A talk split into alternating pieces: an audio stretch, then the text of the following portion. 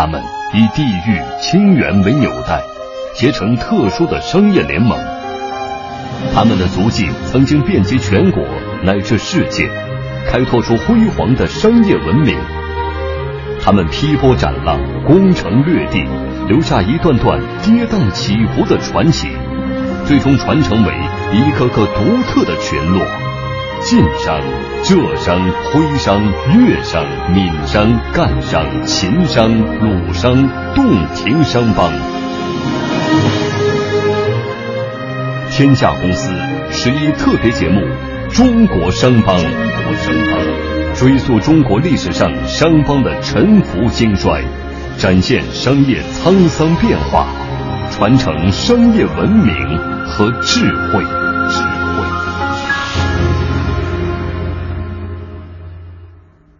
今天是十一长假的第五天哈，梁静同学是经过短暂的几天休整，回到了工作岗位上，怎么样心情？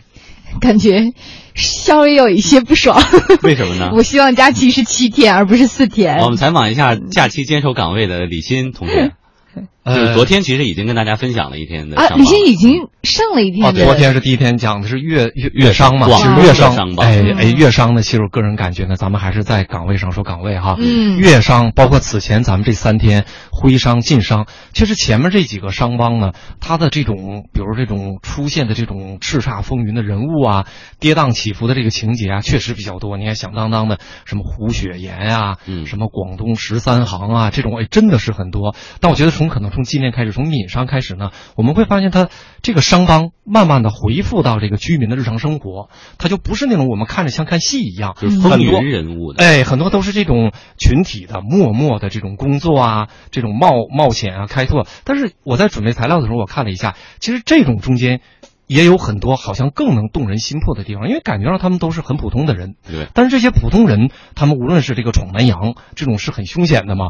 但是哎，最后呢，在起点很低，然后面临这个环境很恶劣的情况下，最后做出的这个结果都很强。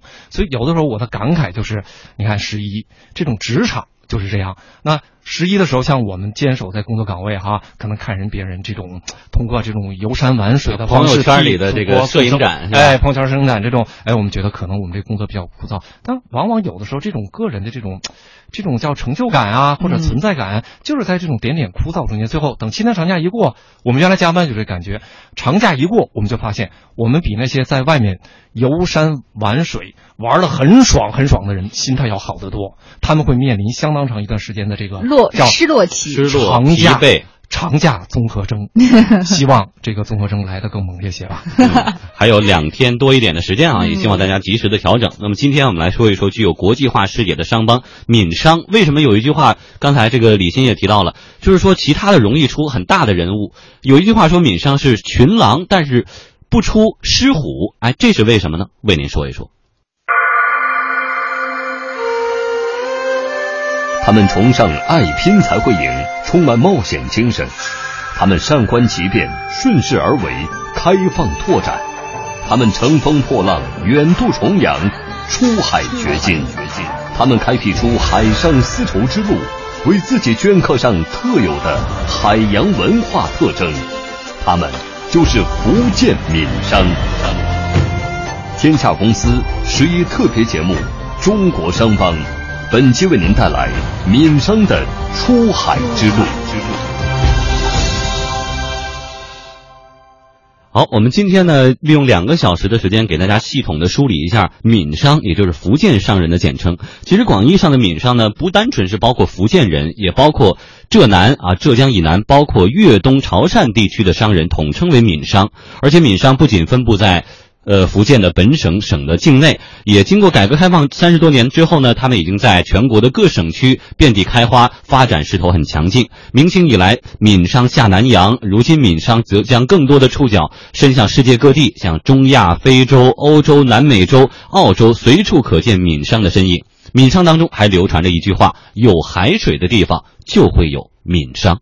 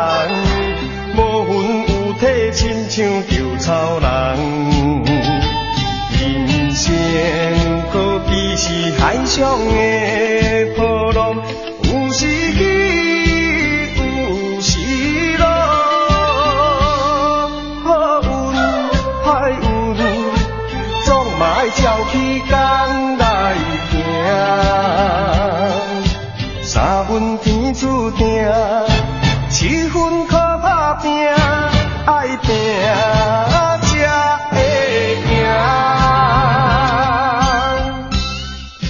这个前奏一起的时候，梁静开始惊呼，为什么？啊，就是好有那种那会儿那个感觉，老歌儿哈。对，而且你看对，啊而且这首歌，呃，其实我觉得家喻户晓呀，爱拼才会赢。虽然我不太会用这个闽南语说，但是它里边那句话，呃，最有名的一句就是说三分天注定，七分靠打拼嘛，哈。然后刚刚我们也提到说，这首歌呀，其实在某种程度上，它也是啊、闽商的这种爱拼敢赢的一种性格的写照。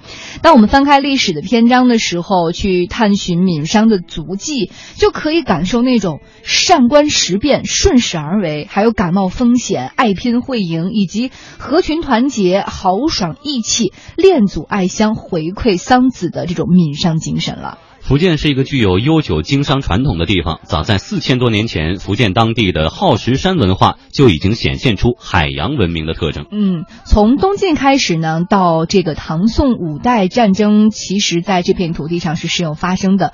再加上黄河地区的气候寒冷，因此呢，很多。北方人就南迁，导致了闽粤人口的激增，形成了人口过剩的局面。同时呢，在这个闽南和粤东北地区呢，土地贫瘠。古书上记载说，张权朱府富山环海，田少民多，出米不敷民食。那农民没有土地，所以呢，就造成了他们一个移民。因此，当地民众只能是出海谋生了哈，来寻求自己的生路。那福建地狭人稠，也就成为了闽商形成面向海外的一种独特的文化。南宋时期的《全南歌》这样描写道：“泉州人稠山谷急，每遇旧耕无地辟。州南有海号无穷，每岁造舟通异域。”大概的意思是说，泉州人很多，但是山谷很贫瘠。每当想要这个耕地的时候，发现没有土地来开辟。那么南部呢有很大海浩瀚无穷，所以每年就会制造很多的船来通向异域的这些地方哈。福建人经商传统是由福建的人文自然环境来决定的，造船技术的快速进步也让闽商有了四通这个异域的机会。一九七四年八月，在福建泉州后主港出土的一艘宋代海船，该船以实物向世人展示了南宋福建海船的优越性。宋元时期，福建的海船已成为航行于西太平洋和印度洋上的海内外客商的首选。大文豪苏东坡谪居海南，欲渡海北归，必待全人须九船至方可。有了通达四海的大船，闽商从中国最繁忙的港口出发，沿着固定的航线到世界各地传播华夏之邦五千年的文明成果。自古以来，福建就是中国从海上对外交往的重要窗口。福州、泉州、漳州、厦门为最著名的四大港口。它们既是中国与世界连接的枢纽，又是中国率先进入全球化的桥头堡。唐大舟师，屡驻于斯，四风开扬。正是闽人善于操舟、精于航海的海洋文化特质，以及闽地丰厚的给养物资和对外贸易货源，促使福建长乐成为郑和七下西洋的开洋之地和补给站。我们继续来看明代的五杂组在这本书中写道：说闽商啊，东则朝鲜，东南则琉球、吕宋，南则安南、占城，西南则满次家、暹罗，彼氏彼此互市，若比邻然。其实讲的就是说，在这个之前的状态啊，这个。闽商呢，就是向东会到朝鲜，然后向东南就会到琉球，就是现在的日本、吕宋；向南呢会到这个安南战城，西南就会到这些国家哈，他们彼此是互相沟通这种物品。在福建很多的城市呢，曾经都是国际贸易上的枢纽城市。我们一起来听一下。粤港位于漳州九龙江口，萦绕海城城西。距入海口厦门十余里，以一水嵌环绕如偃月而得名。明朝政府为了管理粤港，专门在粤港设立了海城县，寓意海江澄清。设县次年，一五六七年，准犯东西二洋。在推行海禁政策的明朝，粤港成为全国唯一的特区。中国商人可以由漳州粤港出洋贸易。明朝在这个在粤港设立海城县以后呢，成立都乡馆，就是说国家呢，呃，他开海了，就要对这这部分贸易呢，它进行规范。所谓规范呢，一个就是对出口船只，它要发引票，呃，一年呢是大概一二百张，还要征三种税，就水饷、陆饷和加增饷。水饷什么？按照船的大小征。陆饷呢是这个对这个进口的这个货物货货物税，还有一个比较特别的有加增饷。加增饷就是对运白银的这个船征税，因为从马尼拉那个地方回来的这个商船，呃，多半都是没有这个，呃，就是他们没有货物，啊，因为他当当当时没有什么货物。其实半点之前我们介绍了说闽商经经商的一个特点就是重视海外贸易，这跟他们的自然环境有很大的关系。你像这个人稠山谷急，人多，但是耕地其实是少的，而且福建的更多的是红土，也不太适合种粮食，所以他们就去这个下南洋去跟外国人做生意。但是我们说到中国近代三次大的人口迁徙，闯关东、走西口、下南洋，你看。前两大全是说从国内的一个地方挪到另一个地方，你像闯关东，他就跨海，我老家的地方从山东遭了饥荒，然后跨海去这个东北黑土地去去去，然后走西口也是这样。为什么福建它不会往这个内地内陆的地方来迁徙，反倒要造船出海去东南亚呀，去其他的国家？呃，我个人感觉是这样啊。第一个呢，就说咱们说的这个三次人口迁徙，说闯关东走西口，这这种呢是偏近晚近代，对吧？清晚期，然后它是自然灾害。实际上呢，闽粤原来一直是化外之地嘛，原来一直就是在唐朝的时候，就是张九龄还没有把大庾岭中间给挖通的时候，其实去广州、去福建都很难。这种就是属于那种叫多瘴气嘛，就是。中原的人怀疑说，一到那儿，基本上就闻的那那个就是呼吸它的空气就会出问题。所以呢，当时的几次历史上真正的几次大迁徙呢，都是因为战乱。所以福建也好，广东也好，真正大批的中原人，其实他们现在那个像福建为什么叫八闽？除了他说有八州之外，还有一种说法，就叫当时永嘉之乱的时候叫八八姓入闽，就八个姓。现在你看福建有那个几个姓是很集中的，大概那八姓呢，好像就是林黄。林黄陈郑，然后詹丘何胡，这八姓完全是中中原迁过去的。但我们现在一看，大部分的这种姓林姓黄都会集中在那儿。就当时因为战乱，战乱意味着什么呢？你比如说西晋的时候，这个永嘉之乱、五胡乱华的时候。异族进来，那都叫叫中原板荡，就大批的成成族成族的，就是你要不跑，基本就被毁掉。所以呢，衣冠南南渡是一个大规模的这个人文现象，不像走西口或者闯关东，是我吃不上饭了，灾民，然后拖家带口啊，亲戚之间，那个就是整个那个中原地区一个姓一个姓的过来，所以那是真正的由南到北迁徙，这是第一个，它的本质不同。然后迁徙过来呢，它这个中间因为衣冠南渡，其实呢。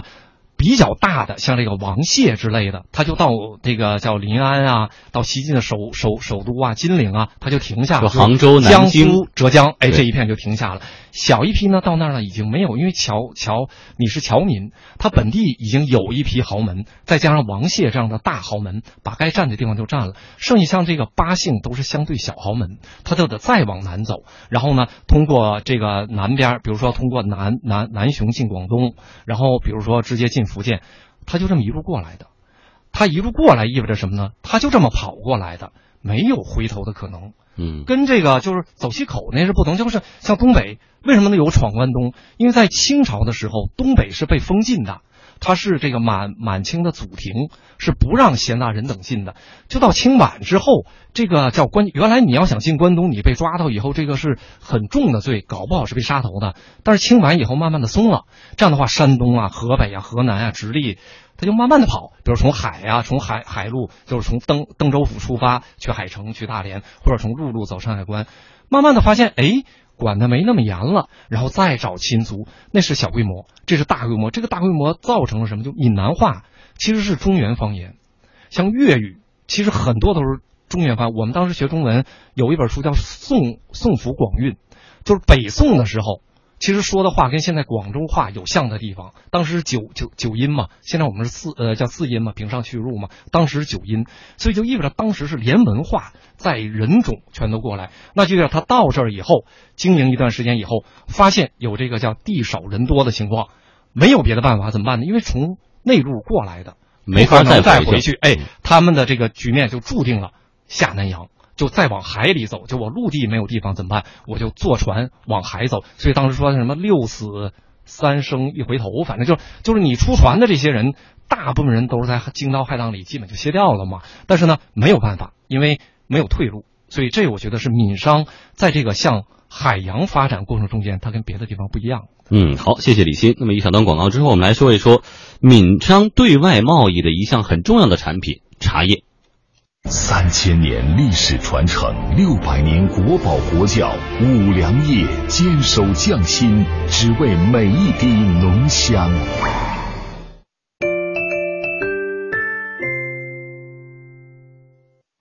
好，我们继续来说一说闽商。在中国的对外贸易上，丝绸、瓷器、茶叶 （silk、china） 还有这个 tea，这些都是非常重要的出口产品，老外也非常的熟悉。而福建的茶叶具有自己的特色，茶叶成为闽商对外贸易的一项重要内容。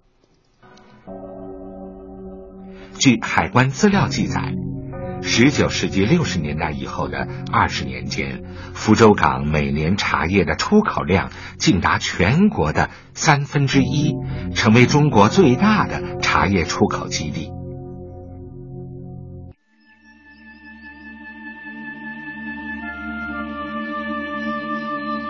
唐代，福建已经成为中国茶叶主要产区之一。唐人陆羽在《茶经》中说：“岭南生，福州、建州、全韶来阳，往往得知其味极佳。”产于福建的方山路亚、鼓山半岩茶、武夷茶，是中国最早的名茶，并被列为皇室贡茶。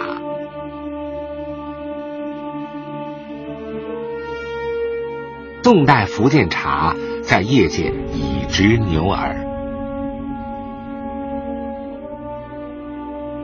闻名遐迩的建瓯北苑御茶园，即为大茶商张延辉于九三三年捐献给国家的私人茶园。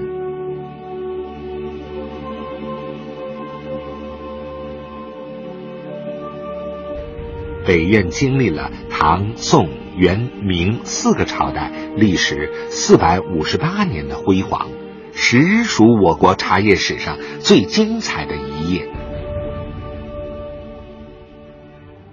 哎，其实到今天，福建的茶也非常有特色，因为刚才说到它那个红土非常适合这个长茶。我记得在二零一零年的时候，这个上海世博会福建馆的英文版的宣传片就是我来配的。当时呢，就是在宣传片当中就会有正山小种、金骏眉、大红袍这些向外国人介绍，但其实他们都已经很熟悉了。但我当时就有一个问题，我就说，为什么福建这么产茶，但是真的让一个呃，普通的消费者说出一个响当当的福建茶的牌子，你是说不出来的。而且到直到今天，你说茶叶大牌子，你知道什么？只知道立顿。但是对于喝茶人来说，那种磨成沫的那种茶是没有人会去喝那种茶的。但是为什么就是本土的没有出现那种特别大的品牌？哎，富江说的这个品牌，那像西西湖龙井算吗？不是我，他说的是公司的那种品牌，而不是说茶叶的品种。对。这个为什么没有？哎，我近期正好看到一个资料，一个资料就提到这个广东十十三行，其实提到过这个问题。按那个资料里是怎么解释的呢？大概是这样，就是说，其实之前呢，中国跟西方那个贸易，就从明到清清初，当时不是因为中国出口这个瓷器、丝绸和茶，嗯，这三项是当时欧洲国家不能本土替代，生产不了。对，但是他们那种钟表啊什么的，想运到这边来呢，这面喜欢的不多，然后那个大需求量不大，所以造成了这个贸贸易顺差非常大。在这种情况下呢，十十三行当时是。就是朝廷授权是唯一的专卖，对吧？当时就这么一个说法，就十三行是当时中国巨富的这种，就当时甚至叫左右了那个，就左昨儿在讲粤商的时候，嗯，左右了全球贸易，嗯，就是它对应的是东东印度公司这两家在一起做生意，当时巨富是在中国，但是呢，十三行里这个叫粤商、徽商和闽商是三分天下的，但是很快。闽商就成为主导十十三行的中坚力量，那早期的粤商和这个徽商就没有了。当时甚至组成的这个广广东工行，就是最早的那个最大的商会，里面说闽语，就代表福建商人在广东已经取得了这种叫垄断性地位。为什么呢？他解释的这个，我觉得能回答富江的这个问题。他说原来。瓷器和丝绸曾经是这个中国出口最大的这个贸贸易。当时呢，所谓晋商是在瓷瓷器这一块，丝绸这一块，粤商也是这块。哎，那个闽商呢，主要是茶茶叶嘛，主要是茶叶。然后中间出了一些问题，是什么问题呢？东印度公司他在从十三行买茶，因为当时茶叶非常贵嘛，得白银消耗很大。他就发现，当时西方和中国人一样喝绿茶多，上层社会喝绿茶，但是绿茶有问题，它在海路运的时候消耗很大。这个变呃发霉啊变质啊，所以呢，东印度公公司那些商人呢，他就开始用一种商业的策划是什么呢？就是倡导喝红茶以及半发发酵茶，就乌龙茶嘛，半发酵茶这种茶呢，在运输过程中因为它很稳定嘛，性质很稳定，所以呢，他慢慢的通过这个咱们说商业引导的方法，就开始用这种方法引导西方对红茶以及乌龙茶更感兴趣。哎，经过他们的这个推动呢，确实慢慢的变成西方对红茶和乌龙茶更感兴趣。这样的话呢，乌龙茶、红茶主要是由福福建出，因为绿茶不是福建嘛，绿茶是江。江江江浙这一批，哎，所以呢，慢慢的，因为西方的需求转向红茶和乌龙茶，所以在广东十三行里，这个这个徽商就原来做绿茶的这个，以及原来瓷器什么被替代以后，就变成福建商人一统天下。然后呢，慢慢的又出问题了，就是东印度公司又在改，改成叫把这个茶叶变成沫，拌上一些中中草药。就是我们说的王老吉，嗯，号称王老吉凉茶，凉茶是这个闽商在十三行里最后的招牌产品，所以王老吉就是当时的知名品牌，这个品牌大到极点。但是后来又出问题了，就是在印度旁边有一个叫阿萨姆这么一个地方，也发现有这个茶的这个资源，好像阿阿萨姆这个族原来就从大理迁过去的，就有喝这种茶的习惯。哎，慢慢的就发现，哎，我用他那个茶我来做，那有可能就不完全从中国了，对吧？他就有，而且印度当时被。英国已经给占了嘛？这样的话呢，是他自己的这个殖民管辖地，那成本很低。哎，这样就变成他那地方也生产茶。哎，慢慢的这个茶叶就相当于它的产地就多元化，而且红茶成为西方，而红茶里的抹茶。成为西方的主要的这个茶品，然后经过他们商业的这个扩展，利顿啊、阿萨姆啊，诸如此类这些就都有了。王老吉也有，但是王老吉呢，它实际上是凉茶的概念。它这个凉茶呢，后来呢，随着东印度公司的这个破产清算以后，没有了这个庞大的这种专卖的出口的机会，所以呢，它的影响呢，主要就局限于港澳台加上那个广广东周边。这我觉得呢，从这个茶叶我们就能看到。整个这个国际贸易在内二百年中间，因为这个茶叶的变化带来的整个的这个格局的变化。嗯，好，谢谢李欣。他们崇尚爱拼才会赢，充满冒险精神。他们善观其变，顺势而为，开放拓展。他们乘风破浪，远渡重洋，出海掘金。他们开辟出海上丝绸之路。为自己镌刻上特有的海洋文化特征，他们就是福建闽商。天下公司十一特别节目《中国商帮》，本期为您带来闽商的出海之路。好，欢迎回来，我们继续来关注闽商。从价值取向来看，报效桑梓，兼济天下是闽商的重要品格。闽商认为，报效桑梓与光宗耀祖实际上是同一种情感的两种体现，把报效家乡作为光宗耀祖的表达和体现。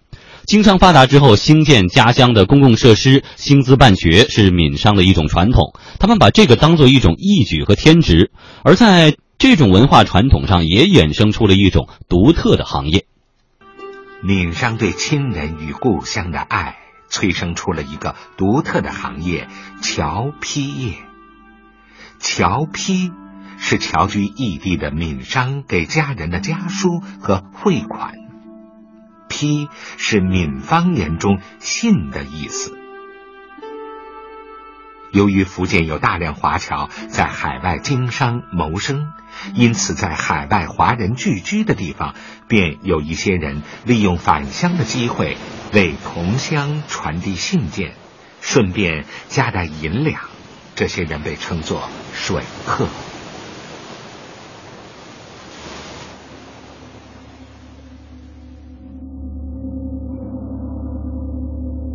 一八九八年，水客出身的郭有品在福建漳州设立了天一信局，寓意天下一家，专营侨批业务。天一批馆是有记载的中国邮政史上第一间民间国际邮局，它比清朝的海关邮局早。四年，比清朝正午的邮政邮局早十二年。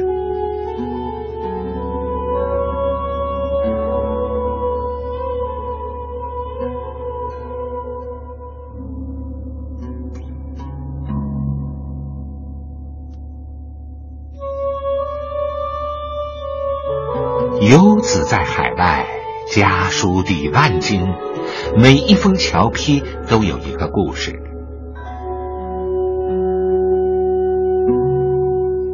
这是一九一零年安溪籍旅缅华侨吴宗海的家信汇记本，其中记录了他每次往家乡寄出侨批的时间和具体金额。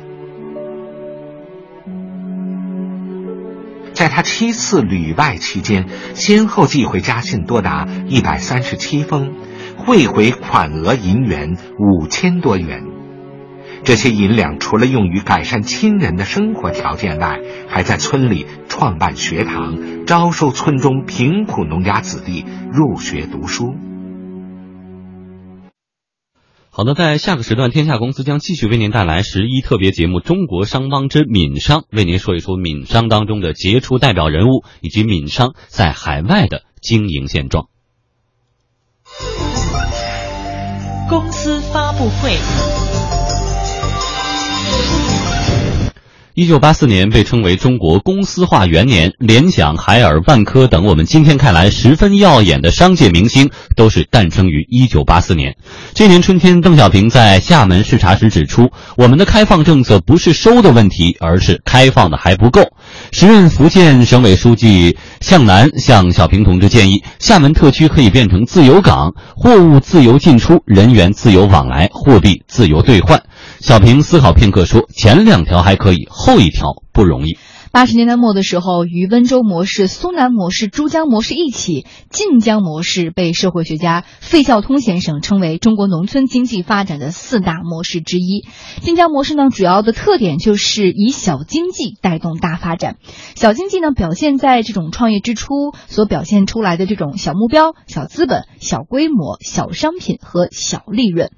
晋江市市长刘文儒把晋江的起步归结为闲人、闲房和闲钱。到了改革开放刚刚开始的时候，因为走出去很多华侨，有港澳、呃香港、马来西亚、菲律宾、呃新加坡这些的，那晋江人呢，又有一种根的意识非常的强烈。每一个走出去的华侨，他都会在家里建一个房子，他会定期寄钱回来。我们所以就讲了一个叫三贤起步，叫贤人贤还贤贤人。什么叫贤人贤还贤贤钱呢？就是当时刚刚开始的时候，人都没有事做，只有闲人。第二呢，很多华侨回来建了房子，这些房子其实他是没住的，没用。第三个呢，就是经常寄钱回来，在这个三贤来起步。我们居住在海外的这些侨亲就把订单拿回来，开始在家庭做饭、加工。从什么产品先开始呢？是人人们每个人衣食住行最迫切的衣服、鞋子，因为这个每个人都需要。但是呢，它的技术门槛又是比较低的，就开始做了。那做了，当时应该说这个八十年代、进八十年代那个是是叫做是叫做卖方市场，只要你生产出产品，都有人买，所以就是这样发展起来了。然后我们到后面就三来一补，那个是中央已经已经有政策了。三来一补了，然后就大大大力发展乡镇企业，嗯，那大力发展三支企业，有戴红帽子，有戴洋有戴洋帽子。到后面就慢慢一一步步做做自恋的历史，刚才讲，企业做大了以后管自恋，去去去生活，再做大了就做品牌，然后再做资进入资本市场，就是这样一路从无到有，从有到大，从大到强，这样一路发展起来。以小博大，这些小商人们逐渐成长为中国商界里的一群野狼。晋江培养出安踏、匹克、鸿星尔克、三六一度、七牌、劲霸。七匹狼、富贵鸟等在全国知名的品牌。二零零七年前后，安踏、七牌、七匹狼、劲霸在央视体育频道里有四分之一的广告投放商是福建泉州晋江这个县级市的品牌。甚至有媒体曾经报道说，阿迪、耐克这样的洋品牌在中国已经被晋江帮打败了。